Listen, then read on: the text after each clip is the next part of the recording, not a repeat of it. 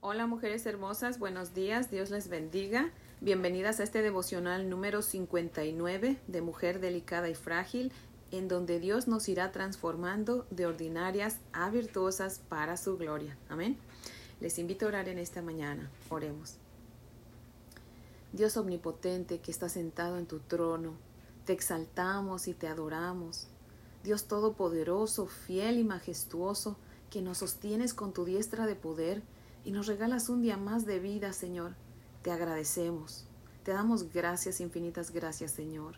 Padre, gracias por mirarnos con misericordia y por mirarnos con amor. Por favor, te pedimos en esta mañana, Señor, que nos hables. Queremos oír tu voz, Padre, en Cristo Jesús, nuestro Salvador. Amén. Bueno, esta mañana vamos a leer Génesis 16, versos del 6 al 16. Si tiene su Biblia, le invito a que abra conmigo en Génesis 16. Pero sabe que vamos a leer mejor desde el verso 1, 16, desde el verso 1 para poder retomar el contexto. Amén. Así que Génesis 16, del 1 al 16, dice la palabra del Señor así. Sarai, mujer de Abraham, no le daba hijos, y ella tenía una sierva egipcia que se llamaba Agar. Dijo entonces Sarai a Abraham, Ya ves que Jehová me ha hecho estéril, te ruego pues que te llegues a mi sierva, quizá tendré hijos de ella. Y atendió Abraham al ruego de Sarai.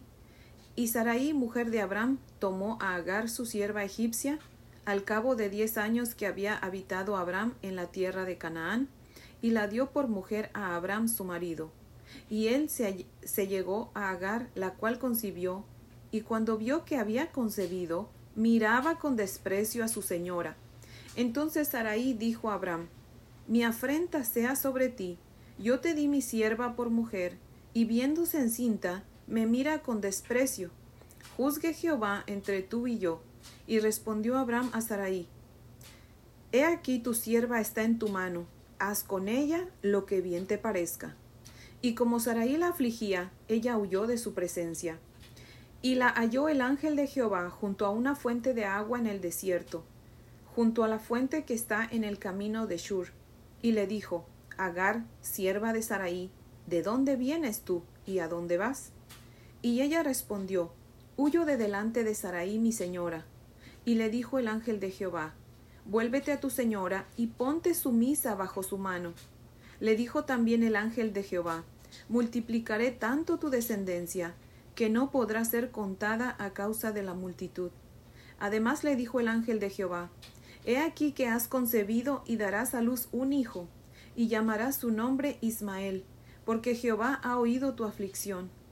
Y él será hombre fiero, su mano será contra todos y la mano de todos contra él. Y delante de todos sus hermanos habitará. Entonces llamó el nombre de Jehová con que ella hablaba, Tú eres Dios que me ve, porque dijo, ¿no he visto también aquí al que me ve? Por lo cual llamó al pozo, pozo del viviente que me ve. He aquí está entre Cades y Beret. Y Agar dio a luz un hijo a Abraham, y llamó a Abraham el nombre del hijo que le dio Agar, Ismael. Era Abraham de edad de ochenta y seis años, cuando Agar dio a luz a Ismael. Amén. En esta Sagrada Escritura es donde por primera vez aparece la frase el ángel de Jehová. La palabra traducida ángel significa mensajero. A lo largo de las escrituras vemos que los ángeles se niegan rotundamente a ser adorados. El único ángel que permite que lo adoren es el ángel de Jehová. ¿Y sabe usted por qué? Porque el ángel de Jehová es la segunda persona de la Trinidad, o sea, es nuestro Señor Jesucristo. Dice Juan 1.1 que Jesús es el verbo de Dios, o sea, es el mensajero divino enviado al mundo por el Padre. Amén. A la aparición del ángel de Jehová en la tierra se le llama Cristofanía. Tanto el Padre como el Espíritu Santo son invisibles, nadie los puede ver, pero la segunda persona de la Trinidad, que es Dios Hijo, Jesucristo, es quien se manifiesta en el Antiguo Testamento. Es interesante notar que después de la venida de Jesús encarnado, por medio de María, no hay más apariciones del ángel de Jehová. Y eso se debe a que en su encarnación Jesucristo hizo su manifestación para todos los siglos. Amén. Así que aquí en Génesis 16, 7 vemos la, la primer cristofanía y en Génesis 16:13 vemos cómo Agar reconoce que el ángel es más que un ángel. Ella se da cuenta que es Dios mismo. Tal vez usted se pregunte, ¿y por qué no aparece así a nosotros de vez en cuando? Bueno, porque en la antigüedad la Biblia no estaba completa, faltaba todo el Nuevo Testamento. Hoy en día tenemos la Biblia entera, y es allí donde el ángel de Jehová se ha revelado y donde nos habla, nos instruye y nos informa sobre todo lo que necesitamos saber. Ya no necesita aparecerse, ¿verdad? Ahora, enfocándonos en Agar, ¿cómo es que Jesús no se le aparece a un hombre, sino a una mujer? No a alguien que busca la fe, sino a alguien que está huyendo de una familia de fe. ¿Sabe usted por qué?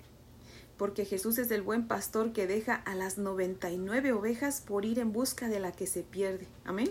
Gloria a Dios. Agar estaba fuera de su lugar y fuera del camino de su deber cuando el ángel de Jehová la encontró. Qué gran misericordia, ¿no lo ve así? La de Dios cuando nos detiene en el camino que nos lleva al pecado, ya sea que use nuestra conciencia o su divina providencia. Amén. Gloria a Dios por eso, porque Dios nos encuentra. Amén. En el verso 8 vemos que el ángel le pregunta a Agar dos cosas. ¿De dónde vienes y a dónde vas? ¿Significan estas preguntas que Dios no sabía de dónde venía Agar ni a dónde iba? No, Dios lo sabe todo. Amén. De hecho, antes de preguntarle, le dice a Agar, Agar, sierva de Saraí. Dios sabe su nombre y sabe para quién trabaja. En una palabra la conoce, sabe su vida, pero Dios le pregunta dónde va porque quiere que ella se dé cuenta que estaba corriendo hacia el pecado. Dice Génesis 16.1 que Agar era egipcia. ¿A dónde cree usted que ella iba entonces? Pues a su tierra, a Egipto, y allí se iba a volver a sus ídolos. Yo creo que sería bueno que de vez en cuando recordáramos de dónde Dios nos sacó, para no desear volver allí nunca más. Amén. Aun cuando todos nos dieran la espalda, y así poder exaltar la misericordia de nuestro Dios que nos ama tanto. Amén. ¿Y sabe qué? Eso mismo hizo Agar. Exaltó y alabó a Dios por haberle hecho ver su error. Amén. Vemos bien la situación de Agar. Vamos a ver bien. Dice el verso 6. Y respondió Agar, y respondió Abraham a Sarai, He aquí tu sierva, tu sierva está en tu mano, haz con ella lo que bien te parezca. Y como Saraí la afligía, ella huyó de su presencia. Que Saraí afligía a Agar, o sea, le hacía la vida difícil, y por eso Agar estaba huyendo. Y cuando Dios le hace ver que va directo al pecado y le dice que se regrese a su lugar, es para que ella hubiera dicho que no, hubiera dicho, Señor, pero ¿no ves que mi señora Saraí me hace la vida difícil? ¿Tú quieres que yo sufra? Pero ¿sabe usted qué? En el verso 13 ella alaba a Dios diciéndole, tú eres Dios que ve. Lo que Agar quería decir es, Señor, ahora sé que tú eres Dios y que estás en todas partes y me miras. Todo lo que me pasa, tú lo conoces. Agar estaba sorprendida de ver que Dios es misericordioso y la amaba y se preocupaba por ella. Y ella fue obediente, pues dice la escritura que volvió a casa de Abraham la presencia de Dios cambió su carácter, pues tuvo que haberse humillado ante Saraí para que Saraí la volviera a dejar entrar en la casa, ¿verdad? Ojalá y nosotras seamos siempre impresionadas apropiadamente con este pensamiento. Dios, tú me ves. Amén. Y ese pensamiento tan cierto nos haga ser más obedientes, aun cuando tengamos que humillarnos ante otros con tal de agradar a ese Dios tan misericordioso que nos ama tanto que dio su vida por nosotras y que nos ve todo el tiempo. Amén. Así que mujer hermosa, en esta mañana, como siempre, tú que me escuchas y si aún no has conocido a Jesucristo como tu único Señor y Salvador, no le has consagrado tu vida, ven corriendo a los brazos de aquel que te ama tanto que dio su vida por ti y te ve él sabe lo que tú estás pasando. Ven a descansar en Él. Amén. Hoy es el día de tu salvación. Conságrale tu vida y comienza a vivir para su gloria. Amén. Así que les invito a orar en esta mañana. Oremos. Bendito Dios Todopoderoso que nos ves. Te damos gracias en el nombre de Cristo, nuestro amado Salvador, Señor. Gracias, Señor, porque te has acordado de nosotros, Señor. Porque tú lo ves todo, Señor. No hay nada oculto que tú no conozcas. No hay situación difícil que estemos pasando que tú no mires. Tú lo sabes todo, Señor. Aún no está la palabra en nuestra boca y tú ya la conoces. Aún no está el pensamiento en nuestra mente y ya tú lo conoces. Tú sabes de dónde venimos y a dónde vamos. Conoces nuestra entrada y nuestra salida. No hay nada en nosotras que quieramos ni que podamos ocultarte, Señor. Y por eso te alabamos y te damos gracias, Señor.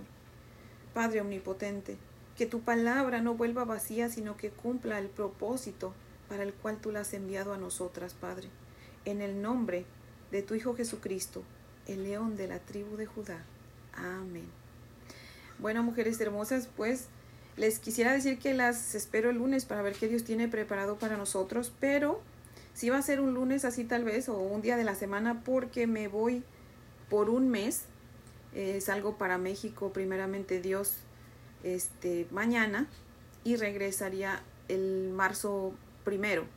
Así que si Dios nos presta vida, ¿verdad? Eh, regreso marzo primero, pero si tuviera que quedarme un poco más de tiempo, que no lo creo, pero si no, pues estaré grabando cuando yo regrese. Amén. Así que les pido de sus oraciones. Eh, mi hermana va a tener una cirugía, igual que la tuve yo, va a ser la, está en la misma situación que yo estaba, así que por eso me voy para poder estar con ella, ayudarle en su trabajo. Y pues nada, así que esperemos en Dios que pronto pueda yo estar grabando de nuevo. Y pues que el Señor me las bendiga, voy a estar orando por ustedes, les amo en el Señor y que tengan un fin de semana muy bendecido. No olviden leer la palabra, meditar en la palabra y pues nada, oren mucho. Amén.